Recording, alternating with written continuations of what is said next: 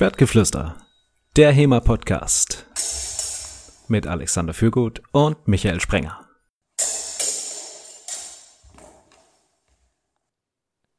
Folge 36 im deutschen Podcast für HEMA-Kontroversen. Heute mit dem Thema, wie vergraule ich erfolgreich Trainierende? Denn auch das ist ja eine wichtige Fähigkeit. Wenn man mal sagt, ich habe hier irgendwie 100 Leute, aber ich hätte am Ende eigentlich lieber 10, dann muss man natürlich auch wissen, wie man das am geschicktesten angeht, dass die Leute ganz von alleine die Lust am Training verlieren und sich was anderes suchen. Wie immer mit mir, Alexander Fürgut und Michael Sprenger. Hallo Michael. Hallo Alexander. Wie sind wir auf das Thema gekommen, Michael? Naja, also äh, irgendwie, weißt du, ganz ehrlich, das, das Intro, was du jetzt gebracht hast, also ich meine, das, das Thema, das hatten wir jetzt so lange in der Pipeline und jetzt bringst du hier so ein dünnes Intro, das ist ja jetzt nicht dein Ernst, oder?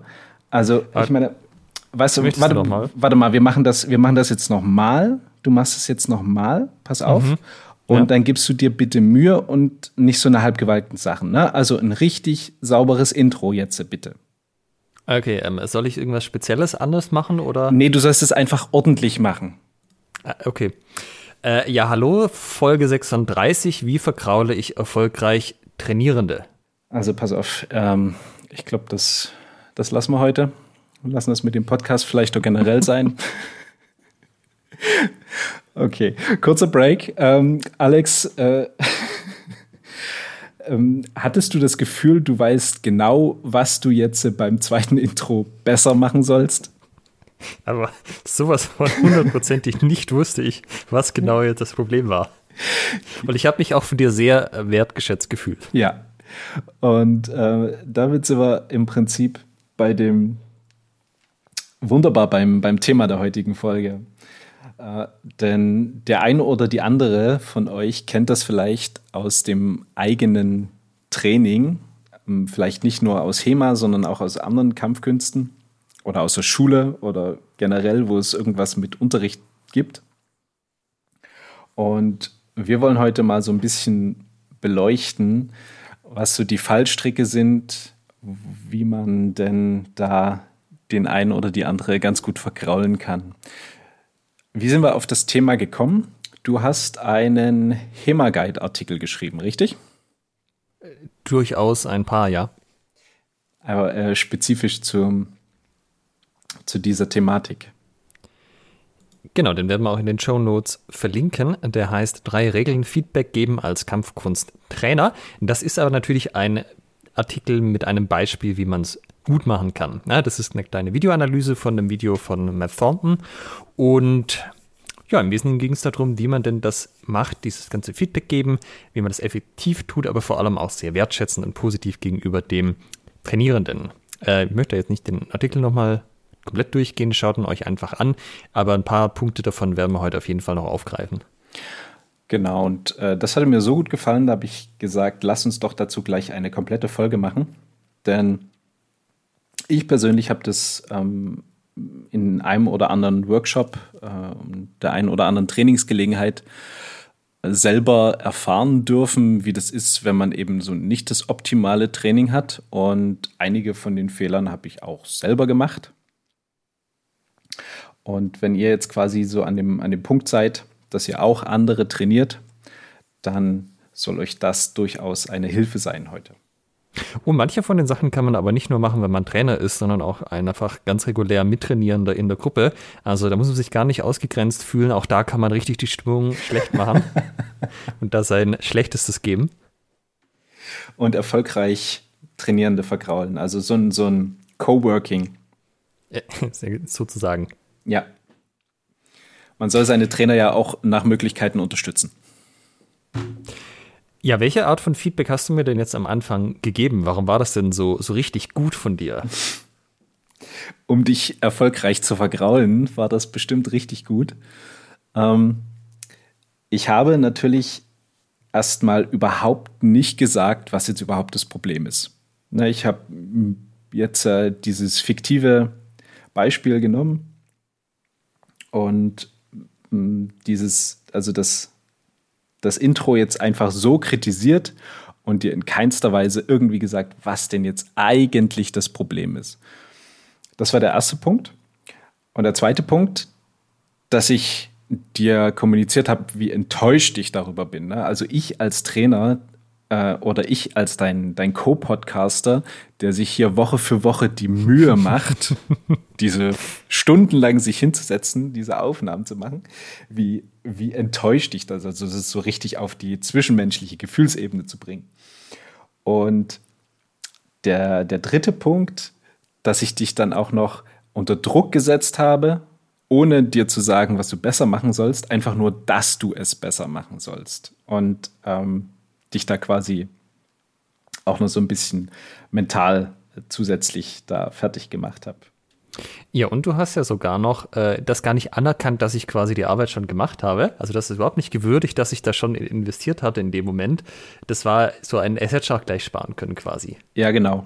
Also du hast hier ein äh, zugegebenermaßen wirklich sehr schönes Intro eingesprochen. Und äh, ist, wir haben das vorher nicht, wir haben das vorher nicht abgemacht. Ich hatte das bloß so als Idee im Hinterkopf und es, ah, es, hat mir wirklich das Herz zerrissen jetzt an dieser Stelle, das zu kritisieren, weil es wirklich schön war. Ja, also das können wir schon mal festhalten. Feedback also sowohl vom Trainer zu den Trainierenden als auch unter den Trainierenden untereinander, ist ein ähm, wichtiges Element. Also wie geht man damit um, wenn jemand irgendwas nicht richtig macht oder nicht gut genug macht? Wie setzt man Erwartungshaltungen und was für ein Gefühl vermittelt man den Leuten eigentlich? Ja, also wenn ihr die Leute loswerden wollt, dann gebt ihnen am besten immer das Gefühl, dass sie nicht gut genug sind, dass sie nichts können, dass sie keine Fortschritte machen, dass sie so richtig miserabel im historischen Fechten sind und auch nie zu irgendwas kommen werden. Genau, dann hat man nämlich von Anfang an keine Perspektive und hat auch nicht das Gefühl, irgendwie selbstwirksam zu werden an dieser Stelle. Ja, und das ist also Selbstwirksamkeit ist ein sehr großer Motivationsfaktor und wenn man den entzieht, ist es ein sehr großer Demotivationsfaktor. Ähm, was genau ist Selbstwirksamkeit? Dass du mit dem, was du tust, etwas erreichen kannst. Ja, also im einfachsten Fall, ich schlage einen Oberhaut zu deiner Maske und bekomme dafür im Turnier einen Punkt. Da bin ich selbst wirksam geworden und habe den Erfolg in, durch meine eigene Arbeit er, erreicht. Mhm. Ja, da wir natürlich das hier im Podcast besser machen wollen, sagen wir nicht nur, wie es schlecht läuft, sondern wir geben immer auch Tipps, wie man es besser machen kann. Ähm, kannst du das quasi, das Feedback zum Intro nochmal sagen, aber auf eine bessere Art und Weise? Also bei dem Intro würde ich natürlich, äh, hätte ich wahrscheinlich gesagt, dass mir das richtig, richtig gut gefallen hatte. Ich hätte wahrscheinlich auch entsprechend darüber gelacht, weil ähm, das schon sehr schön war. Und ähm, hätte dir gesagt, dass es mich durchaus freut, mit dir hier ähm, jede Woche diese Podcast-Folgen zu machen und du heute wieder bewiesen hast oder äh, mir gezeigt hast, dass es, äh, warum das so ist, nicht, dass es richtig viel Spaß macht und ähm, dass es ein exzellenter Einstieg in die heutige Folge war. Das ist total die emotionale Achterbahn, die ich hier gerade durchlaufe. Jetzt fühle ich mich auf einmal total gewertschätzt, habe ein voll positives Bild von mir selber, sowohl als auch von dir.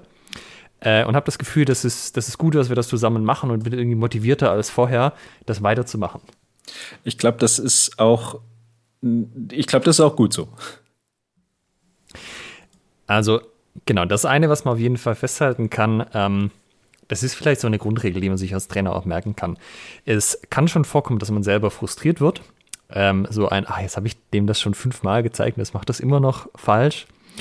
Und also zum einen wäre das gut vom Mindset her als Trainer davon wegzukommen, ja, weil selbst wenn Leute irgendeinen bestimmten Aspekt falsch machen von der Übung oder von dem, was sie tun sollen, sie machen immer wesentlich mehr richtig, als was sie falsch machen. Ja, also dass man sich auch selber mental auf das fokussiert, was die Leute gut machen und das rausstellt und auch gerne verbal, ja. Dass die Leute selber ein gutes Gefühl haben, dass die Leute selber auch merken, dass sie Fortschritte machen, dass sie motiviert sind, dass sie dabei bleiben. Weil, wenn die Leute HEMA machen und dann nach vier Wochen wieder gehen, dann haben sie logischerweise ihr Potenzial nicht ausgeschöpft. Und damit die Leute gut werden in dem, was sie tun, ist ja die erste Voraussetzung immer, dass sie lang genug dabei bleiben, um überhaupt diese Chance zu kriegen. Auf jeden Fall. Und wenn man das nicht hinkriegt oder sich das schwer tut, das ist auch eine Übungssache, ähm, muss man sich halt vor Augen führen, man hat eine gewisse Verantwortung auch als Trainer. Und man möchte ja in der Regel auch, dass man eine ausreichend große Gruppe mit motivierten Leuten hat. Das heißt, selbst wenn man selber frustriert wird, man darf das auf keinen Fall zeigen. Also man darf das nicht irgendwie, irgendwie rauslassen an die Trainierenden, weil ähm, die sind ja auch nicht schuld, ne? Die sind ja, die sind ja neu, die haben ja keine Ahnung. Die sind ja Anfänger. Natürlich haben die keine Ahnung. Das ist ja der ganze Punkt. Deshalb sind sie ja Anfänger. Das heißt, egal was die falsch machen äh, oder egal was sie nicht so machen, wie man das selbst möchte, die sind erstmal nicht dran schuld. Ähm, man selber ist dafür da, ihnen da zu assistieren. Ja, also nicht zeigen, wenn man frustriert wird und sich am besten gar nicht erst frustrieren lassen, indem man sich auf die positiven Seiten fokussiert. Das ist auch so ein, so ein essentieller Punkt, dass man quasi, wenn du als Sportler irgendwie Misserfolge hast, dann ist der Einzige oder die Einzige, die daran was ändern kann, du selbst. Und genauso ist es als Trainer, wenn ihr Misserfolge habt, eben, sei es, ja, wie jetzt von, von Alexander beschrieben, im, im Training zum Beispiel, dass das jemand einfach nicht so schnell auf die, auf die Kette kriegt, äh, Hieb und äh, Schritt zusammen zu machen und dabei auch noch irgendwie was zu treffen, dann seid ihr die Einzigen, die das verändern können. Und ihr seid dafür verantwortlich. Und es liegt einzig und allein an euch. Und wenn ihr quasi dieses Mindset auch so lebt und sagt, ja, okay, ne, wie Alex es beschrieben hat, es geht einfach jetzt für ihn oder sie nicht so gut. Wie kann ich das verändern? Wie kann ich das verbessern? Und es ist auch nicht so schlimm, wenn man das vielleicht nicht gleich auf die Kette kriegt, ähm, auch als Trainer, sondern dann eben das erstmal zurückstellt, vielleicht eine andere Übung macht und dann zu Hause drüber nachdenkt, okay, wie kann ich das verbessern? Was war überhaupt das Problem? Sich mit anderen Trainern austauscht. Wenn ihr zum Beispiel mehrere in der Gruppe seid und mit den anderen Trainern redet, du pass mal auf, ich habe hier bei Trainierenden XYZ das und das Problem, ist jetzt auch schon aufgefallen. Ähm, was meinst du, wie können wir da rangehen? Also es ist auch nicht so schlimm, wenn ihr nicht gleich die, die Allwissenden seid der Punkt ist ja auch, man möchte ja, also wenn man sozusagen die Schuld beim Trainierenden sucht und sagst, der ist einfach zu dumm, zu faul, zu was auch immer, dann hört man natürlich auf, sich Gedanken darüber zu machen, wie man das denn verbessern kann. Also dann ist man nicht lösungsorientiert unterwegs, sondern schuldzuweisend. Und ähm, das führt natürlich dazu, dass man auch nicht sagt, wie könnte ich das demjenigen oder derjenigen denn vermitteln, dass die das irgendwie besser versteht. Und wenn man aber die Verantwortung bei sich selbst sieht und sagt, das ist meine Verantwortung, das besser hinzukriegen, dann, ja, wie der Michael sagt, dann guckt man eben, was kann ich denn tun, dass es besser wird? Und das ist ja das, was man eigentlich möchte. Und davon abgesehen, der Umgang mit, ähm, mit Niederlagen ist ja auch ein ganz, ganz wichtiger Punkt als Trainierender. Wie, wie geht man denn mit Niederlagen erfolgreich um, wenn man seine Trainierenden vergraulen will? du meinst, ähm, wenn die Trainierenden eine Niederlage haben, wie gehe ich dann damit als Trainer um, um sie wirklich nachhaltig loszuwerden? Genau, oder als Trainingspartner. Die können ja genau das Gleiche sagen. Vielleicht wird es nicht ganz so gewichtig, aber die können genau in die gleiche Kerbe schlagen. Ja, also man könnte zum Beispiel, wenn jemand was nicht hinkriegt, ähm, dann immer wieder die gleiche Situation hervorrufen, in der er oder sie das nicht hinkriegt und sie dann also konstant Misserfolge haben lassen und dann am besten noch äh, das aufzeigen, vielleicht auch noch irgendwie beleidigen. Oh Gott, du bist ja doof oder keine Ahnung, äh, mit dem, mit der Scheißtechnik kann das ja auch nichts werden. Und vor allen Dingen ganz wichtig ist, in gar keiner Art und Weise zeigen, wie es funktionieren könnte. Also das, das muss man schon auf jeden Fall für sich geheim halten. Ja, und ganz wichtig auch, man darf auf keinen Fall den Eindruck erwecken, dass der andere das irgendwann noch lernen könnte. Nee, nee, nee. Der ist einfach zu dumm, der kriegt das nie im Leben hin. Keine Chance für ihn, das jemals zu schaffen. Das sollte man den anderen auch deutlich spüren lassen. Äh, zum Beispiel über verbales Feedback der Art mit, Mann, bist du scheiße. Das, das wird nichts mehr. Also lass es gleich ganz bleiben. Ja, also Perspektiven aufzeigen, das wäre der völlig falsche Weg. Ähm, es muss wirklich so richtig apokalyptische Endzeitstimmung herrschen. Die Sache ist ja, es gibt ja Leute, die machen das automatisch, die machen das bei sich selber. Also die haben mh, hm, nicht genug Vertrauen in sich selbst oder vielleicht haben sie auch nie die Erfahrung gemacht, dass sie mit irgendwas wirklich gut geworden sind, ähm, dass sie sich selber immer runterputzen. Und das ist ja eigentlich auch was, wo man, wenn man die Leute behalten möchte, als Trainer dagegen arbeiten sollte und auch als äh, Fechtpartner, falls man das weiß. Das heißt, wenn man so jemanden hat, ist es eigentlich das Ziel zu sagen, hey du, guck mal, letzte Woche war es hier, vorletzte Woche war es hier, vom Monat oder vom halben Jahr warst du hier. Schau mal, was du für riesen Fortschritte gemacht hast, dass sich auch bei den Leuten selber ihre Einstellung zu dem Ganzen ändert und sie halt auch sagen, oh tatsächlich, ich lerne ja was hier. Das ist ja eine super Sache und wenn ich am Ball bleibe, kann ich noch viel mehr lernen. Das geht einfach immer so weiter. Wenn es vielleicht auch irgendwann ein bisschen schneller geht, dann später ein bisschen langsamer. Aber ich kann einfach immer weiter Fortschritte machen. Und das ist eigentlich das, was man machen möchte, wenn man die Leute gerne behalten möchte. Na, da sprichst du ein wichtiges Thema an, nämlich die Erfolge und Misserfolge einzuordnen. Also wenn ich es nach der ersten Stunde HEMA auf die Reihe kriege, einen Hieb und einen Schritt zu machen und dabei auch noch irgendwie in einem gewissen Abstand ein Ziel zu treffen, was sich vielleicht sogar noch bewegt, dann ist es für jemanden, der vorher nichts großartig an, an Kampfsport oder vielleicht an Sport überhaupt gemacht hat, eine, gute, eine sehr gute Leistung. Ey, wenn die Leute vorher keinen Sport gemacht haben, reicht das überhaupt bis Ende da waren. Ja. Also, das, das ist echt die, der Maßstab für was ein Erfolg ist und was, was nicht. Das hängt halt von dem ab, wo die Leute anfangen, wo die Leute stehen am Anfang. Und das liegen Welten dazwischen. Und ja, auch das natürlich eine einfache Methode, Leute zu vergraulen, indem man Erwartungshaltungen schafft, die die Leute nicht erfüllen können. Ja, so ich habe einen, der hat äh, seit die letzten zehn Jahren nur Sport getrieben, kommt ein erstes Training und ich habe einen, der hat vorher überhaupt keinen Sport getrieben und ich komm, der kommt ins erste Training. Und jetzt vergleiche ich den, der vorher nie Sport getrieben hat, mit dem, der sehr viel Sporterfahrung hat und sage, guck mal, der hat das doch auch hingekriegt. Was ist denn bei dir los? Mhm. Eine sehr effektive Art, Leute zu vergraulen. Ein zweiter Punkt, der damit reinspielt, ist so, dass ähm, das Selbstbild der Trainierenden zu schärfen. Du hast es ja angesprochen, manche kommen ins Training und haben einfach ein sehr, sehr schlechtes Bild von sich selbst. Also die trauen sich wenig zu, mm, sind generell, äh, ich sag mal, misserfolgsorientierter. Also oh ja. sehen Misserfolge an jeder Stelle und bewerten auch alles als Misserfolg. Und da ist es ganz wichtig, überhaupt erstmal so ein bisschen das Selbstbild zu schärfen und zu gucken, hm, was machst du denn sonst noch zum Beispiel? Ne? Wie, wie, was machst du beruflich? Wie ähm, gehst du mit Dingen in deinem Alltag um? Was schaffst du sonst in deinem Leben? Und darüber überhaupt erstmal auch eine, eine Wertigkeit der Trainierenden aufzubauen, die sie auch selber akzeptieren. Das ist der Punkt, der da eben ganz wichtig ist. Und das geht vor allen Dingen darüber, dass man das auch immer, ich sag mal, immer wiederholt, ne? dass man ihnen immer positives Feedback gibt und immer wertschätzend, wohlwollend und wertschätzend rückmeldet, dass das, was sie sind und was sie können, sei es im Training oder sei es außerhalb des Trainings, dass das wirklich echt richtig gut ist. Denn bei den allermeisten ist es auch echt richtig gut. Und ich würde sagen, bei jedem oder jeder, die zum HEMA kommt, ähm, ist es so. Ja, und das können eben auch die Mittrainierenden machen. Ich sag mal, als Trainer hat man halt eine besondere Verantwortung, weil man sich diesen Sachen bewusst sein sollte und da auch ein Auge drauf haben sollte bei sich selber und auch bei anderen. Wenn du halt einfach nur trainierst, das hat dir noch nie jemand erklärt, dass das gutes Feedback geben irgendwie ein Punkt sein könnte äh, und du kennst das aus deinem sonstigen Alltag nicht, kann es natürlich sein, man weiß das nicht. Aber auch hier überlegt euch mal, wie ihr mit anderen Leuten kommuniziert. Also baut ihr die auf oder putzt ihr die runter? Und manchmal ist das ja so ein Ego-Ding, so eigentlich putze andere Leute runter, um mich selber besser zu fühlen. Ähm, da sollte man aber natürlich auch gucken,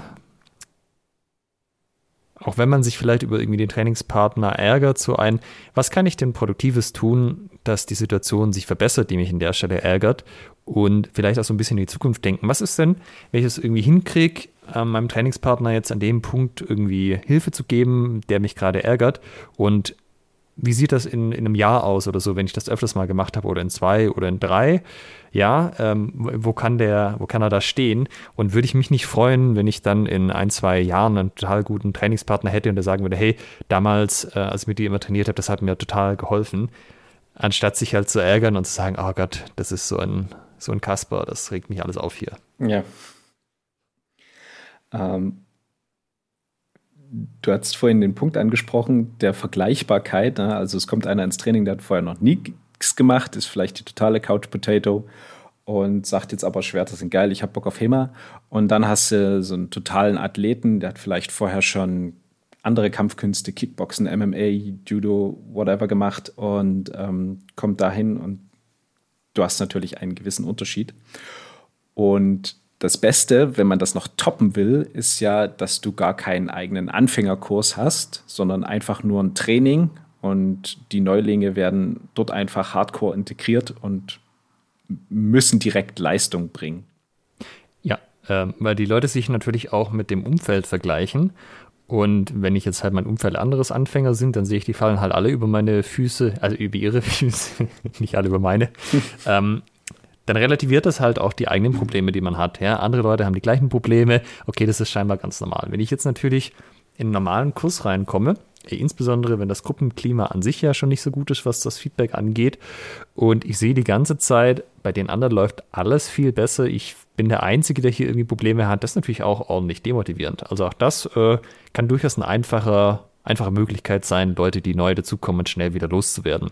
Also es gibt so ein Zwischending, ja, dass man zum Beispiel einen ähm, erfahrenen Fechter abstellt, der irgendwie gut mit Leuten kann und eine positive Art hat und sagt, hey, kannst du heute mal die Stunde mit unserem Anfänger trainieren? Ähm, das ist ein Modell, was man auf jeden Fall so machen kann. Ne? Aber so ein, wir haben irgendwie so einen Rüpel in der Knupfe Gruppe, der ist auch bekannt, dass der irgendwie mit seiner Kontrolle und mit seiner Art nicht so, nicht so der allerpositivste ist und mit dem will auch sonst keiner trainieren. Das heißt, er bleibt am Ende übrig und der Anfänger, den kennt auch keiner, bleibt er auch am Ende übrig. Und das lassen wir die beiden schön miteinander trainieren. Das ist natürlich ein Rezept für äh, ja, ein Motivationstief. Ja. Äh, was wir auf jeden Fall in den Show Notes verlinken werden, ist ähm, Enter the Dojo. Denn da könnt ihr euch in unzähligen YouTube-Folgen angucken, wie man wirklich dann das, das perfektioniert. Ne? Also, und vor allen Dingen auch so den, den Punkt ähm, des Herziehens, also die, die äh, wie soll ich sagen, das Herziehen über andere Gruppen und andere Kampfkünste und ähm, das Schlechtmachen dieser, das kann man sich dort auch sehr schön abgucken.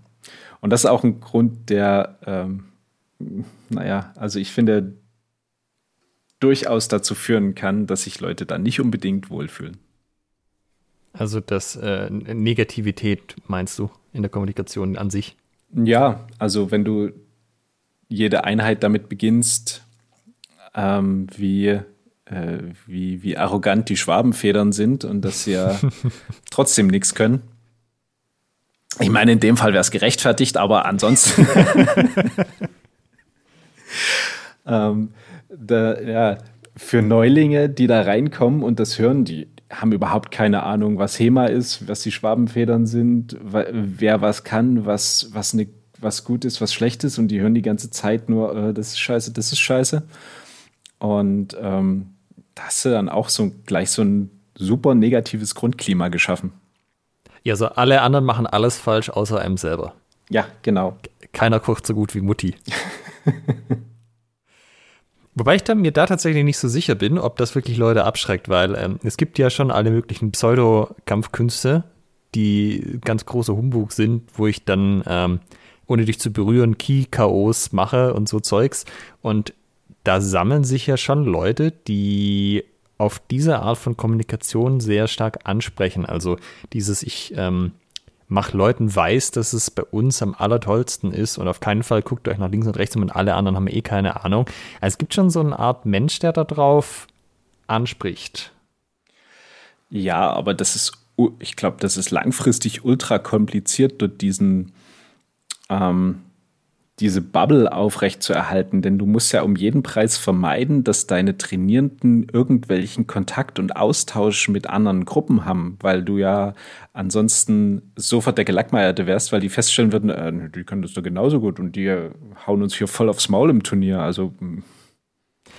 ja, das, das ist ja auch genau der Kernpunkt bei diesen äh, Gruppen, die dann auch sehr, sehr arg in Richtung Kult gehen, den Austausch auf jeden Fall zu vermeiden. Ich meine, es gibt ja viele äh, schöne Videos, äh, können wir auch ein paar in die Shownotes packen, wie so ein Key-Knockout-Mensch äh, gegen irgendeinen Antritt aus dem Thai-Boxen oder MMA oder was auch immer dann fuchtelt er am Anfang ein bisschen mit den Händen, kriegt eine ins Gesicht und hat dann keine Lust mehr, weil die Nase blutet und es gar nicht fassen kann, was da jetzt gerade passiert ist. Äh, also das ist ja mehr als äh, einmal vorgekommen inzwischen. Und die Leute gibt es aber immer noch, also die unterrichten auch immer noch. Irgendwie, da gibt es scheinbar Wege, wie man das dann alles wegerklären kann. Das ist auch immer äh, sehr wichtig, wenn ihr ähm, Trainierende erfolgreich vergraulen wollt dass ihr irgendwelche scheinheiligen Begründungen auf Lager habt, ne? also irgendwelche fadenscheinigen Erklärungen, die jetzt eure Aussage oder euer, ähm, ja, eure Erklärungen stützen. Also dass ihr jegliches Feedback, was aus der Gruppe kommt, sofort zunichte machen könnt. Das ist ähm, dann auch noch essentiell. Wobei das auch, also es funktioniert besser, Leute so zu vergraulen, wenn die Leute schon ein bisschen Ahnung haben, weil Anfänger kannst ja auch ungefähr alles erzählen. Und ähm, so dieses, ah, ich mein, mein Meister hier, mein Sensei, mein Sifu, der weiß schon ungefähr alles, das ist schon ganz toll. Das funktioniert, glaube ich, schon noch eine ganze Zeit lang, das so aufrechtzuerhalten. Stimmt. Also da müsst ihr dann euch schon an die etwas weiteren, an die etwas erfahreneren, die jetzt vielleicht zu euch kommen, wenden. Ähm, damit funktioniert das dann, denke ich, ganz gut. Ja, vielleicht ist das mehr so. Also man muss, man muss gucken, dass die Erklärungen auch besonders Hanebüchen sind. ja. Also je schwerer die nachzuvollziehen sind und je unplausibler sie klingen, desto besser in dem Fall, glaube ich. Mhm. Auf jeden Fall. Und auch, ähm, da ist auch ganz essentiell keinen Millimeter davon abrücken. Ja, also selbst wenn, wenn ihr mit, mit Gegenargumenten sondersgleichen konfrontiert werdet und eure Meinung eigentlich kein bisschen noch aufrecht zu erhalten ist, ähm, auch die vollkommene Herrlichkeit ausstrahlen und keiner, keinerlei Feedback euch annehmen, auch die, auch keinerlei Kritik irgendwie zulassen. Das, ja, das ist auch oh, sehr, ja, sehr ja, wichtig. Genau. Keinerlei Kritik zulassen. Also sofort sich alles verbitten und verbieten, was irgendwie an Kritik äh, an euch herangetragen wird. Der Meister hat immer recht. Ja, Erste Regel. Absolut. Äh, ja, weil das wäre ja auch ein Unding, wenn man irgendwann mal sagen würde, dass man sich geirrt hat oder seine Meinung geändert hat. Gerade im historischen Fechten, ja, wo ja alles auf Interpretation beruht, ist es essentiell niemals von seiner Ursprungsinterpretation abzuweichen. Die ist heilig und die, die passt. Und wenn man zehn Jahre klüger ist, hat das nichts geändert, bitte. Das ist genauso, wie es schon immer war. Das ist natürlich ein Punkt. Ich, äh, ich erinnere mich gerade, ähm, dass wir das in irgendeiner Podcast-Folge schon mal hatten äh, denn äh, es ist natürlich auch schwierig. Ne? Man hat irgendwie seine Interpretationen über Jahre aufgebaut und man hat sich da Gedanken gemacht und man hat es im eigenen Verein vielleicht ausprobiert und, und irgendwie kommt dann einer aus einem anderen Verein rein und sagt, na, pass mal auf, in der und der Situation, da funktioniert das ja gar nicht. Was machst du denn da? Und ähm, dann dieses Gesamtkunstwerk auf einmal ähm, zerbröseln zu sehen, das ist schon unangenehm. Also das, das tut natürlich weh. Äh, ich kann ja eine kleine Anekdote aus meinem Judo-Training erzählen. Ähm, das Judo hier in Deutschland ist nicht immer so qualitativ hochwertig. Also es gibt einfach Würfe, die sind über die Jahre ähm, hier im Raum irgendwie in Vergessenheit beraten, wie die so richtig funktionieren. Ja, also im HEMA würde man sagen, das ist eine schlechte Interpretation. Und die sind aber in dem Gürtelprogramm noch drin, weil das Judo hat ja so ein Gürtelprogramm, wo quasi alle Würfe, die zum Judo gehören, auch mal drin sind.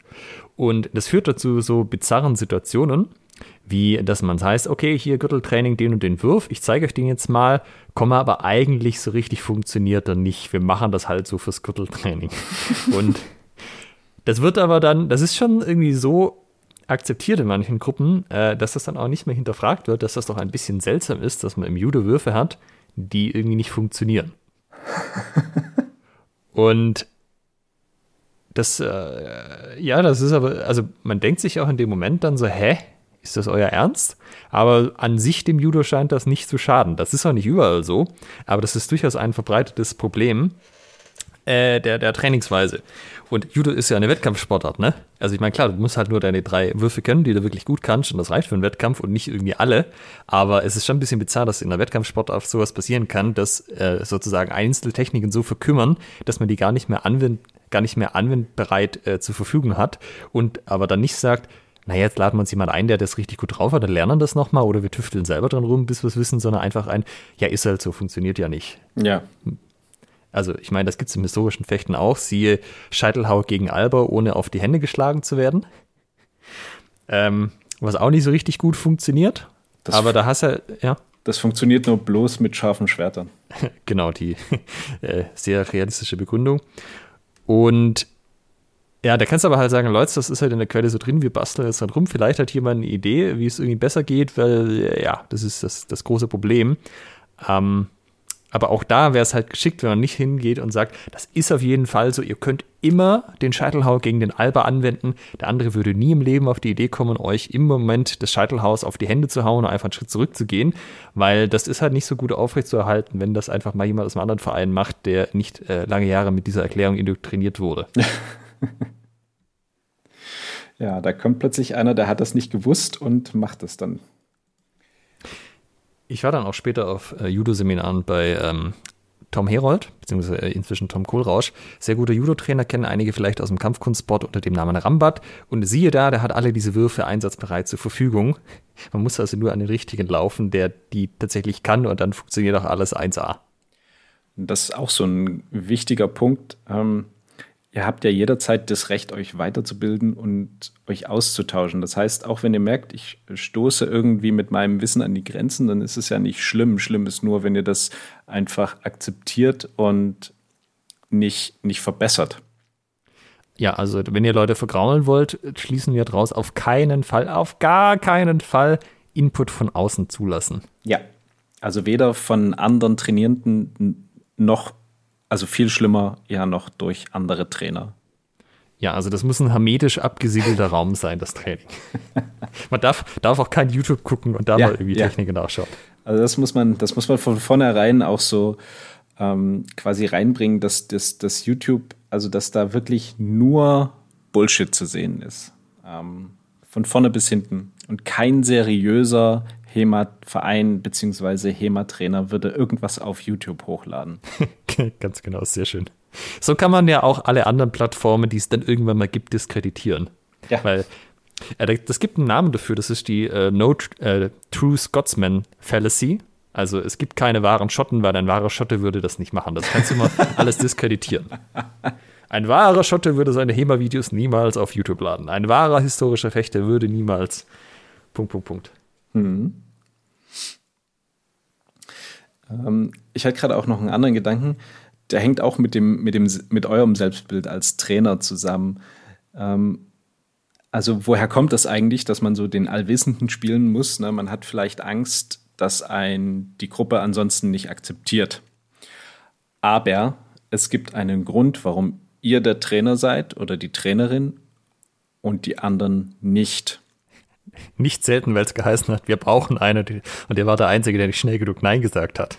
Das mag sein, aber trotzdem gibt es diesen Grund. Genau. Und je offener man mit seinen Fehlern ähm, umgeht, desto einfacher ist es auch, mit dem, was man kann, umzugehen. Also ich meine damit, wenn ihr sagt, okay, hm, das ist ein guter Punkt, äh, da habe ich bei der Technik zum Beispiel jetzt noch gar nicht drüber nachgedacht. Hm, zeig doch mal, wie du es machen würdest. Oder hm, ich würde mir da die Woche über mal Gedanken machen. Ähm, mal gucken. Also ich weiß jetzt auch keine, keine, keine Lösung parat. Desto, akzept, desto mehr werdet ihr auch akzeptiert und desto mehr ist es auch okay, sich auf Dinge zu fokussieren, die ihr könnt. Ne? Wenn ihr sagt, okay, wir machen das so und so, dann gehen die Trainierenden davon aus, ja, das wird schon, das wird schon so passen, denn äh, wenn es nicht passt, dann sagt er oder sie das ganz offen. Ja, genau, so dieses, ich habe übrigens letzte Woche das erzählt, hat sich rausgestellt, das stimmt gar nicht, ich habe nochmal nachgeschaut. Das weckt halt viel mehr Vertrauen. Ja. ähm, wenn wir da gerade dabei sind, ähm, die Leute kommen ja aus einem bestimmten Grund zu euch. Die möchten ja was von euch. Die möchten zum Beispiel Schwertfechten machen. Egal, ob das jetzt Schwert ein Buckler, langes Schwert ist, Rapier, was auch immer. Und idealerweise, wenn ihr Leute vergraulen wollt, macht ihr während der Trainingszeit alles, außer mit dieser Waffe zu trainieren. Ja? Ballspiele zum Beispiel oder ein Schwätzchen halten. Am besten startet er schon mal eine halbe Stunde zu spät, hört eine Viertelstunde früher auf. Ähm, dann wird zwischendurch noch viel geredet, bisschen Ball gespielt, vielleicht machen wir noch ein Zirkeltraining und die effektive Übungszeit, wo man tatsächlich die Waffe in der Hand hat, sind dann irgendwie zehn Minuten. Ähm, es kann natürlich sein, dass es Leute gibt, denen genau dieses Trainingskonzept passt. Die sind aber dann wahrscheinlich nicht deswegen da, weil die mit dieser Waffe irgendwas machen wollen, sondern aus anderen Gründen. Kann man sich jetzt halt überlegen, möchte man dann eigentlich Leute haben, die alles machen wollen, außer mit der Waffe zu trainieren, wenn das eigentlich der Vereinszweck ist oder nicht. Ne? Aber ich sag mal, wenn er das jetzt plötzlich umstellt, so bisher haben wir irgendwie, wenn wir zwei Stunden Training gemacht haben, hatte ich eineinhalb Stunden die Waffe in der Hand und das ändert man jetzt von einem Tag auf den anderen und auf einmal ist das so, dass man alles macht, außer mit der Waffe zu trainieren, dann wird das nicht lange dauern, bis die Leute zahlenmäßig in Scharen aus eurem Training verschwinden. Also sozusagen ein Quick-Tipp, wenn es schnell gehen muss. Ja. Quick and dirty. Was man natürlich ähm, anders, es wird auch immer wieder Übungen geben, die vielleicht nichts mit der Waffe zu tun haben. Oder ähm, ein Circle-Training, weil es da um Kraft, Schnelligkeit und Ausdauer geht. Und da ist es ganz legitim, mit euren Trainierenden zu kommunizieren, dass ihr ihnen sagt, ey, passt auf, absolute Basis fürs Fechten ist normal Kraft, Schnelligkeit, Ausdauer, ne, eure, eure physische Kondition. Und das heißt, wir müssen auch an der hier so ein bisschen arbeiten. Wir, das wird jetzt hier keinen super mega Riesenanteil im Training einnehmen, es soll euch auch hauptsächlich so ein bisschen Input für euer eigenes Training zu Hause liefern, wenn ihr dann auch mehr machen wollt. Aber es ist ein essentieller Bestandteil und deshalb haben wir es auch im Training. Genauso zum Beispiel Reaktions- und Konzentrationsübungen. Fechten ist eine absolute Reaktions- und Konzentrationssportart. Das heißt, wenn du irgendwie Ballspiele machst, ähm, mit Tennisbällen irgendwie gegen die Wand werfen, fangen lassen, whatever, ähm, schult das das Konzentrationsvermögen. Und das ist halt auch essentiell fürs, fürs Fechten. Also ihr müsst dann euch keine Platte machen, oh Gott, äh, wir verbringen jetzt äh, vielleicht sogar die halbe Trainingseinheit mit, ähm, mit Dingen, wo das Schwert vielleicht gar nicht in der Hand gehalten wird. Wenn ihr sagen könnt, wenn ihr es aus einem bestimmten Grund macht und das begründen könnt. Ja, und ähm, da aber eben wieder der Hinweis, seid auch offen für Feedback, ähm, wenn 80 Prozent eurer Trainierenden sagen, ja, es ist trotzdem scheiße, ähm, dann durchaus mal das kritisch hinterfragen, was sind die, was sind die Inhalte und warum ist es scheiße, macht es einfach keinen Spaß, sind die Übungen langweilig, wie kann man das verbessern? Hm, das würde aber ja auch voraussetzen, dass man irgendwie Resultate davon merkt. Also wenn man sagt, wir machen das die halbe Trainingszeit und dafür geht es in der anderen Hälfte der Trainingszeit richtig ab und ich merke richtig, dass was vorwärts geht, das ist eine Sache. Aber ähm, wenn das Training einfach nicht die Resultate bringt, die man sich davon erhofft, das ist ja immer ein guter Grund, weshalb man dann was anderes macht. Ja, und ähm, da ist auch noch eine Empfehlung, wenn ihr wirklich nachhaltig Trainierende vergraulen wollt, euch auch ähm, zu überlegen, oder nee, genau, euch nicht zu überlegen, was das Training eigentlich bringen soll, ne? was die oh, Resultate, oh, gut, ja. was sollen die Resultate eigentlich sein, die am Ende bei rauskommen sollen, sondern wirklich völlig wild ähm, diese Woche das Stück, nächste Woche das Stück, äh, zwischendurch mal Ring, äh, mal auch irgendwie andere Waffen, also völlig random das Training aufbauen, ohne jegliche Struktur und euch also in keinster Weise überlegen, was das eigentlich bringen soll. Ja, sehr schön, sehr, sehr schön, genau. Der rote Faden verboten. Ja, genau. Es müssen rote Konfettischnipsel sein im Training. ja, genau. Mm, dann haben wir noch so Dinge wie ähm, Leihausrüstung. Leihausrüstung auch immer ein beliebtes Thema. Und wenn ihr Leute effektiv vergraulen wollt, die noch keine eigene Ausrüstung haben, aka Anfänger, dann sollte die Leihausrüstung natürlich super eklig schmutzig sein und stinken. Bonuspunkte, wenn man sie trägt für ein Training, dass man dann hinterher zum Beispiel bei Handschuhen so rote Flecken auf den Händen hat. Boah. Hm? Ja, sehr gut, sehr gut. Nichts hinzuzufügen. Also am besten auch noch so, dass die Masken vielleicht zwischendurch getauscht werden müssen. Also dass einer oder eine, die so richtig voll schwitzen kann und ähm, dass sie dann getauscht werden können. Oh ja, sehr gut, genau. Weil nichts sagt mehr, ich liebe diesen Sport, als in den fremden Schweiß von anderen Leuten reinzukriechen. Es ist natürlich so, äh, gerade wenn man startet, hat man vielleicht nicht so viel Zeugs und man kommt da nicht drum rum. Aber man sollte natürlich gucken, dass man das Beste macht, was man hinkriegt. Ja, also wenn es einfach nicht besser geht, weil man nicht mehr Leihausrüstung hat, vielleicht halt die einfach öfters sauber machen. Ja, ja. das ist eine Möglichkeit. Oder ähm, also ich sag mal, es schafft schon Anreize, dass man sich sein eigenes Zeug holt, so ist nicht, ja. Man profitiert auch durchaus davon, dass die Leihausrüstung nicht so gut ist wie eigenes Zeugs, aber es gibt eine Grenze an dieser Stelle, die nicht überschritten werden sollte. Und da könnt ihr auch Trainierende gut mit einbeziehen, also die dann sofort Anfänger ins Vereinsleben mit einbeziehen und sagen, hey, pass mal auf, ähm, die Leihausrüstung, ihr wollt ja auch, dass sie in einem ordentlichen Zustand ist, ähm, wer von euch nimmt jetzt mal zum Beispiel, keine Ahnung, die Jacke oder die Maske mit und wäscht die mal durch oder spült die mal aus irgendwie? Wenn man natürlich Leute vertrauen will, sollte man das als Voraussetzung machen. So, wenn man hier mittrainiert, muss man natürlich hinterher auch das Dojo schrubben. Ja. Oder so. Was mir gerade noch eingefallen ist, ähm, Womit man auch super Leute verkraulen kann, ist, wenn du zum Beispiel zwei Trainer hast, die sich gegenseitig ins Wort fallen und ähm, auch, auch gegenseitig ständig kritisieren und oh, sehr gut, ähm, ja. korrigieren und ähm, kein, kein gemeinsames Ziel haben da beim Training. Bonuspunkte, wenn nur einer von beiden da ist, dass der dann noch über den anderen lästert. Ja. mhm ich sag mal, bei uns passiert es manchmal beim, beim Podcast, dass wir uns gegenseitig ins Wort fallen, weil die Internetverbindung vielleicht manchmal nicht so stabil ist. Wir nehmen die Folgen oft Sonntagabends auf und ähm, wenn da die, die Netflix-Community am Start ist, äh, kann das manchmal so zu Einschränkungen führen. Ähm, Jetzt hast du gerade verraten, dass wir nicht jede Woche pendeln. Ja. So nach Ulm bzw. nach Dresden. Ich, die Leute dachten bis jetzt, was für einen Einsatz die beiden zeigen, dass sie da jede Woche sich gegenseitig besuchen fahren oder äh, jede Woche, also oder irgendwie acht Folgen an einem Wochenende aufnehmen, dass sie nicht so oft fahren müssen. Ihr sagt so einfach, dass sie uns das online machen. Ja.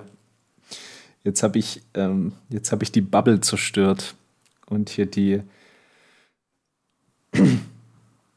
den Schwertgeflüster-Kult gebrochen. Einflüsse von außen zugelassen. Ja, das geht gar nicht. Aber du wolltest noch was erzählen?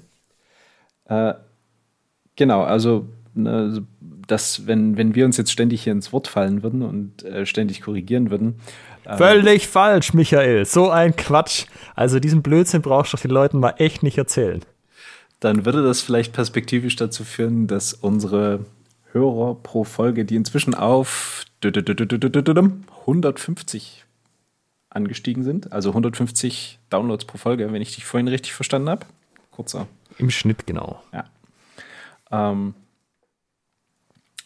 wir schätzen das sehr. Äh, empfehlt uns weiter. Genau, aber das, damit würden wir dann wahrscheinlich auch eher effektiv Hörer vergraulen. Und genauso ist es im Training. Genau, das ist ja eigentlich auch wieder das ganze Thema äh, produktiver Umgang mit äh, Feedback bzw. Verbesserungsvorschlägen. Das würde natürlich auch bei den Trainern untereinander irgendwie möglich sein, dass man sich mal sagt, hey, das fand ich nicht so gut oder du, ich habe da einen Vorschlag, lass doch das mal anders machen. Mhm, auf jeden Fall, Weil aber. Die Trainer geben ja dann ein Stück weit, vor allem wenn es mehr als einer ist, die, also die Trainer geben erstmal die Kultur vor, von denen sich die anderen was abschauen.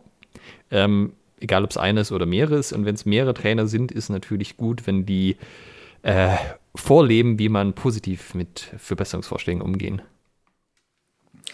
Und im Idealfall machte das dann nach dem Training. Also ich habe gelernt, äh, nicht oder sehr wenige Dinge sind so gefährlich, dass man sie während des Trainings korrigieren muss. Also wenn ich jetzt äh, Co-Trainer bin oder Trainer bin und mein Trainer oder Co-Trainer erzählt irgendwas, wo, wobei ich anderer Meinung bin, sind es in den seltensten Fällen Sachen, wo ich sage, okay, das muss jetzt äh, an Ort und Stelle berichtigt werden, ansonsten gibt es hier äh, richtig Probleme. Also es ist höchstens, er sagt, ja, wir machen jetzt Vollkontakt ohne Masken. Dann würde ich sagen, ähm, nee, das machen wir bitte nie. Setzt mal Masken auf. Ja, genau, also wenn es halt an die Sicherheit der Trainierenden geht. Ja, aber das würde ich dann wahrscheinlich auch erst mit ihm oder ihr, also Trainer, Co-Trainerin ähm, oder andersrum, besprechen und sagen, ähm, bist du sicher, dass das eine gute Idee ist? Also ähm, ich würde sagen, nicht. Und dass er oder sie das dann auch korrigieren kann. Ja, und generell darf man auch keinen Spaß im Training haben. Das ist auch ganz wichtig. Ja, Training ist eine ernste Angelegenheit, Spaß ist verboten, denn das machen ja alle Leute in ihrer Freizeit. Das heißt, äh, was macht man denn, wenn man irgendwie den ganzen Tag Stress hat bei der Arbeit, im Studium, ähm, vielleicht daheim mit Familie und man geht abends irgendwie raus, was möchte man dann? Auf keinen Fall Spaß. Man möchte, dass das genauso ernst weitergeht. Eine, eine Situation oder eine, eine, Stimmung da, die total äh, ergebnisorientiert ist, wo man irgendwie sich keine Fehler erlauben kann, die ganze Zeit nur kritisiert wird, weil das hat man ja im Job noch nicht genug. Genau. Und na, ich sag mal, damit schaffst du es natürlich auch, dass die Leute sich viel leichter an das Training adaptieren können. Ne? Wenn die das von zu Hause kennen und vom Job her kennen, dann müssen die sich da auch nicht sonderlich umstellen. Genau, einfach Klappe halten, alles machen, was gesagt wird und auf keinen Fall mitdenken, wie man genau. das halt so kennt. Keine, keine Witze machen, keine Scherze machen. Und auch als Trainer, ne? also so, ein, so eine grundernste Haltung, dass man auch so als Trainierender ich finde, als Trainierender oder die Trainierenden sollten schon so ein gewisses, so eine gewisse Angst auch im Training verspüren. Ne? Oh ja. Also, äh, auch da hilft es natürlich, wenn man seinen Partner, zum Beispiel wenn man Übungen zeigt, eigentlich als Gegner behandelt. Also wenn man jetzt nicht sagt, ich zeige, mache das irgendwie ein bisschen, bisschen zurückhaltend, sondern ähm, man zeigt eine Übung vor und schnappt sich einfach den Schwächsten aus der Gruppe und den verprügelt man dann ordentlich so als Anschauungsmaterial. Auch das natürlich eine gute Sache, wenn man Leute vergrauen will. Hm. Und auch immer, immer, immer sofort sehr, sehr impulsiv reagieren. Ne? Also auf Fragen sofort laut werden und, und sofort quasi die, die Dominanz der Trainerrolle herausstech, äh, herausstellen. Ja, oder auch wenn der ähm, Dummy, mit dem man Sachen zeigt, wenn der irgendwas falsch macht, sofort anfahren, ja. Ja. Am besten hat man dem gar nicht gesagt, was man eigentlich von ihm erwartet. Er macht dann halt irgendwas und dann sofort den runterputzen, dass das ja wohl kompletter Blödsinn ist, er soll das jetzt nochmal richtig machen. Also immer absolut ernstes Klima, keinerlei Freude im Training. Das ist, das ist ideal, um erfolgreich Trainierende zu verkraulen, denke ich. Wer lacht, macht 10 Liegestütze oder so oder 100. Ja, genau. Der nimmt das Training einfach nie ernst und der nimmt den Trainer nie ernst. Das ist einfach kein respektvoller Umgang und da hat die Leute haben im Training nichts zu suchen. Punkt. Das muss man natürlich sagen, es kann schon Themen geben, in denen es tatsächlich sinnvoll ist, ernst zu bleiben. Ja, wenn ich jetzt zum Beispiel einen Selbstverteidigungskurs für Frauen gebe und ich komme in den Bereich der sexuellen Gewalt, ähm, das ist natürlich vielleicht das falsche Thema, um da irgendwie lustig Scherzchen zu machen. Aber ich sag mal, ähm, im normalen Training ist, hat, hat das durchaus Platz, dass die Leute da Spaß an dem Ganzen haben.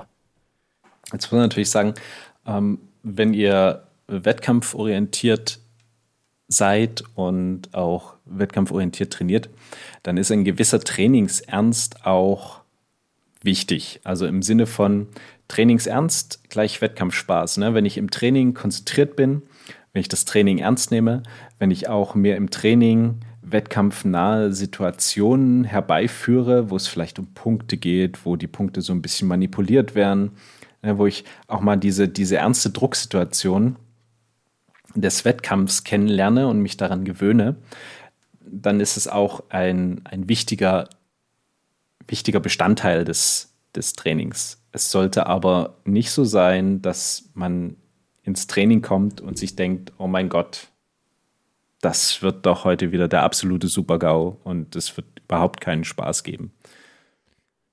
Ja, es ist halt das gleiche wie mit den Anfängern. Die Leute zeigen ja nur dann gute Leistung, wenn sie noch ein paar Jahre dabei bleiben und sich weiter verbessern. Wenn sie nächste Woche aufhören, dass sie sagen, mir macht das alles keinen Spaß mehr, ich finde das alles scheiße, viel zu viel äh, Fokus auf irgendwie Ergebnisse, das macht mir überhaupt keinen Spaß mehr im Vergleich zu früher, dann hat da ja auch die Gruppe nichts davon. Ja. Und das ist auch ein wichtiger Punkt für das erfolgreiche Verkraulen, so eine grundsätzlich negative Haltung gegenüber den Sportlern. Ne? Also so eine, so eine, so einen, so einen Standpunkt zu haben, dass die Trainierenden absolut nichts wert sind. Ne? So Grundhaltung völliger Verachtung. Das ist auch recht genau. wichtig, denke ich. Ein bisschen Menschenhass schadet ja nie. Ja. Ähm, jetzt haben wir noch einen Bereich, der, äh, da kann man noch mal spezifisch drauf eingehen, wie man da besonders gut Leute verkrault. Und Leute in diesem Moment meint Frauen. Es gibt ja durchaus so ein Ding, dass man irgendwie vielleicht als Gruppe auch gerne mal mehr Frauen hätte. Äh, wenn man aber jetzt genau das Gegenteil hat und sagt, ich habe eigentlich zu viele Frauen, ich würde das gerne möglichst auf null reduzieren oder auf eins, gibt es dann natürlich nochmal extra Dinge, die man machen kann, ähm, die bei Männern vielleicht nicht so, so anklingen, aber bei Frauen halt richtig, richtig gut kommen. Und das erste Ding ist natürlich, ähm, die ganze Gruppe, also alle Männer da drin, der Trainer vorneweg mit alle anderen, sollte natürlich ein großes Maß an Sexismus ausstrahlen, ja, weil äh, nichts äh, lässt Frauen schneller die Flucht ergreifen, als äh, wenn sie reinkommen und dann wird erstmal über ihren Hintern geredet oder so. Auf jeden Fall. Und auch hier ganz wichtig, negative Grundhaltung gegenüber ähm, Frauen. Also quasi so eine, so eine gewisse Misogynität ähm, an, den, an den Tag zu legen, ne? dass, dass Frauen eine untergeordnete Form menschlichen Lebens sind. ja, vor allem fechterisch natürlich, ja. Also Frauen natürlich sind die ja quasi Fechter zweiter Klasse, wenn überhaupt. Absolut, absolut. Die stehen noch unter Anfängern. Genau. Da tut man sich am allerleichtesten, äh, Frauen schnell zu vergraulen. Genauso diese ganzen Macho-Sprüche, ähm, die man so kennt, ähm, kommen richtig, richtig gut an. Da sagt, das sagen die Frauen, hurra, endlich habe ich einen Grund hier, äh, sofort wieder die Flucht zu ergreifen. Ja, also es ist auch wichtig, irgendwie so, so herablassende Spitznamen zu verwenden. Also, keine Ahnung, ähm, die Fechterin zum Beispiel immer als Püppi zu bezeichnen. Das oh, sehr gut, ja. ja. Ähm, also auch so ein, so ein, so ein, so ein immer mal so ein, so ein klein, kleines Schmankerl nebenbei einzu, einzuflechten. Ja, so dieser Alltagssexismus sollte einfach ganz tief verwurzelt sein. Da sollte man nicht nochmal drüber nachdenken müssen, sondern sollte einfach einem ganz, ganz einfach äh, von der Platte gehen, sozusagen. Ja, ganz also wichtig. Also, ja, am besten im alltäglichen Leben auch integrieren, dann überträgt sich das ganz leicht auf die Gruppe. Ja. Ja, es ist Gewöhnung an die Wettkampfsituation. Ne? Im täglichen Leben am besten auf Arbeit, in der Familie. Und was natürlich auch immer ganz prima ist, wenn man Frauen super schnell vergraulen äh, möchte, ist, dass äh, der Trainer sich so, ich sag mal, durch die Reihen der Schülerinnen schläft. Und da muss ich jetzt unterscheiden, ich gehe hier nicht drum, dass man irgendwie im Training die Liebe seines Lebens trifft, und dann irgendwie eine, eine langjährige Beziehung hat, sondern wirklich so dieses, ha, eine Woche date ich mal die, in der nächsten Woche date ich mal die. Das ist quasi mein privater Trainings-Dating-Pool, äh, den ich hier habe. Auch das natürlich kommt immer prima an bei Frauen. Ich erinnere mich an die Folge von ähm, mit Adam von Kaptorga, als er über äh, Verfilmungen von und, und Wikinger-Serien berichtete und meinte, eine gewisse Promiskuität ist schon ähm, förderlich, ähm, sicherlich förderlich für den, ähm, wie soll ich sagen, für das Anschauen von Netflix-Serien, aber äh, wohl weniger für das Training. Ja, und natürlich das Sahnehäubchen obendrauf ist dann noch die ähm, Resultate, die die Frauen erzielen können, konstant mit den Resultaten zu vergleichen, die die Männer erzielen. Ja? Nehmen wir an, wir haben so einen Kerl, irgendwie zwei Meter groß, ja, besteht nur aus Muskeln, die Muskeln haben Muskeln auf den Muskeln. Und dann habe ich da so eine kleine Dame, die halt irgendwie 50 Kilo wiegt. Und dann sage ich, also komm, also den muss ich jetzt im Sparring schon packen, jetzt geh mal ran hier. Immer ja. feste drauf. Ja. Auch ähm, am besten Frauen nicht miteinander trainieren lassen dass sie auch gar nicht auf die Idee kommen, dass Sachen funktionieren könnten. Ähm, wenn sie, äh, ich sag mal, gleichwertige Gegner haben, also gleiche Größe, gleiche Statur, gleiche physische Voraussetzung, sondern immer mit anderen, ähm, mit männlichen Trainierenden und auch nach Möglichkeit auch immer eine, eine gute guten Unterschied schaffen. Also schon Kopf größer und irgendwie 20, 30 Kilo schwerer.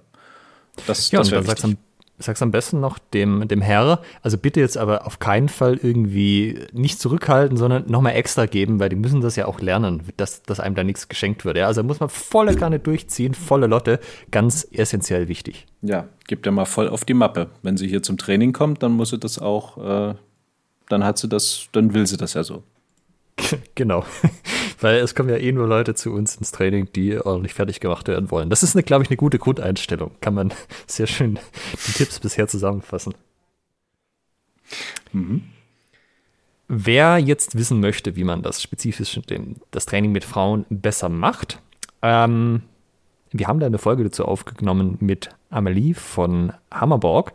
Äh, werden wir auch in den Show Notes verlinken. Am besten hört ihr euch die nochmal an, weil da haben wir das durchaus ausgiebig diskutiert, wie man das denn alles äh, besser macht. Wie bei den anderen Sachen, die wir genannt haben, der Startpunkt ist schon mal einfach nicht das zu machen, was wir jetzt gerade ja. als Beispiel genannt haben. Ähm, aber ja, in dieser Folge geben wir noch eine ganze Menge mehr Tipps und gehen auch noch äh, mehr ins Detail. Große Empfehlung, euch die nochmal anzuhören und da das Wissen nochmal aufzufrischen, wie denn Männer und Frauen geschickt zusammen trainieren. Fällt dir noch was ein, was man tun kann, um Trainierende erfolgreich, auch langfristig zu verkraulen? Also es gibt ja schon immer so ein paar, die sind so richtig zäh. Also da muss man sich schon echt viel Mühe geben, die dann auch loszuwerden, weil die so viel Liebe zu dem Thema haben und das so gerne machen würden. Mm, ich glaube, wenn gar nichts hilft von den bisher genannten Maßnahmen, die Leute zu vergraulen, dann muss man selber nochmal aktiv werden als Trainer. Und am besten äh, pickt man sich dann so einzeln raus und sagt, den mache ich jetzt nochmal extra fertig. Ja, das sind dann die Leute, mit denen man die Sachen vorzeigt und wie schon erwähnt, beim Vorzeigen macht man, verprügelt man die so richtig. Das sind die, die man nochmal extra runterputzt bei jeder Gelegenheit und sagt, da völlig falsch, du hast keine Ahnung, das wird nie was. Und ja, auch am besten da immer die, die Trainingspartner von Hand auslesen und genau die nehmen, die äh, die eigene Einstellung des Trainers erteilen und wissen, worauf es dann wirklich ankommt, um Leute zu verkraulen. Und ich denke, wenn man das eine Weile macht, dann kann man auch die erfolgreich loswerden. Jetzt natürlich noch eine kleine Zusammenfassung, wenn ihr das, also für, für den kleinen Teil unserer Podcast-Hörer, die das vielleicht nicht möchten, die sagen, ja, HEMA ähm, ist cool und wir sollten darauf achten, dass sich die Leute bei uns im Training wohlfühlen. Wenn man das jetzt nochmal zusammenfassen möchte für, für diejenigen, da wäre es sinnvoll, eine wohlwollende und wertschätzende Grundkultur im Training zu etablieren. Eine positive Feedback-Kultur, also wenn jemand etwas macht, das da ein positives Feedback zu geben, dass das gut war, denn er, er oder sie hat irgendwas gemacht und das ist auch gut. Und dann immer eben scheibchenweise korrigieren, ne? dass man nicht gleich alles aufzählt und das und das und das und das und das äh, hätte es jetzt anders machen müssen, sondern eben beim signifikantesten Punkt eben anfangen und dann sagen, du kannst jetzt hier dazu noch mal ähm, das und das anders machen. So und dann eben Schritt für Schritt das so zu verbessern. Und ähm, auch ein angenehmes Klima mit den, mit den Trainierenden zu haben. Da haben wir auch eine Folge gemacht zum, zum Vereinsklima oder äh, zur, wie, wie man Leute für seine für Vereinstätigkeiten begeistert und das spielt da im Prinzip voll mit rein, denn Leute fürs Training zu begeistern ist im Endeffekt nichts anderes. Und Ganz wichtig ist auch, sich selbst nicht auf ein überhöhtes Podest zu stehen. Ihr steht einfach so schon ein Stück höher, weil ihr Trainer seid. Und da müsst ihr euch nicht künstlich irgendwie noch erhöhen, sondern das passt schon. Und wenn ihr irgendwas nicht wisst, dann gebt es einfach zu und arbeitet an euch selbst, das zu verbessern. In jedem Fall seid ihr dafür verantwortlich, nicht die Trainierenden. Ja, das ist eigentlich ziemlich gut zusammengefasst, würde ich mal sagen. Dann können wir es, denke ich, für heute gut sein lassen. Ähm, ich hoffe, das kam jetzt raus, äh, was quasi die ernst gemeinten Tipps waren und was nicht. das möchte jeder für sich selbst entscheiden, was er davon nutzt. Ja, weil äh, natürlich auch noch ein Punkt, man sollte immer nicht, ähm, den wir am Anfang ja auch hatten, man sollte immer auch nicht, also nicht nicht, Moment, man sollte immer sagen, was die richtige Variante ist und nicht nur sagen, dass irgendwas falsch war. Von daher hoffe ich, dass wir jetzt auf alle Sachen, äh, die man nicht tun sollte, auch die Positivvariante gegeben haben. Und ich sag mal, bis zur nächsten Woche. Macht's gut. Tschüss. Ciao.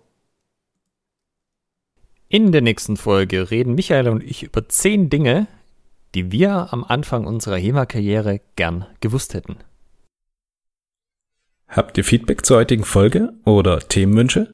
Schickt uns eine Nachricht an post@schwertgeflüster.de oder via facebook.com slash schwertgeflüster. Schwertgeflüster mit UE. Wenn ihr den Podcast unterstützen möchtet, bewertet uns bei iTunes, liked uns auf Facebook und empfehlt uns euren Freunden und Feinden weiter.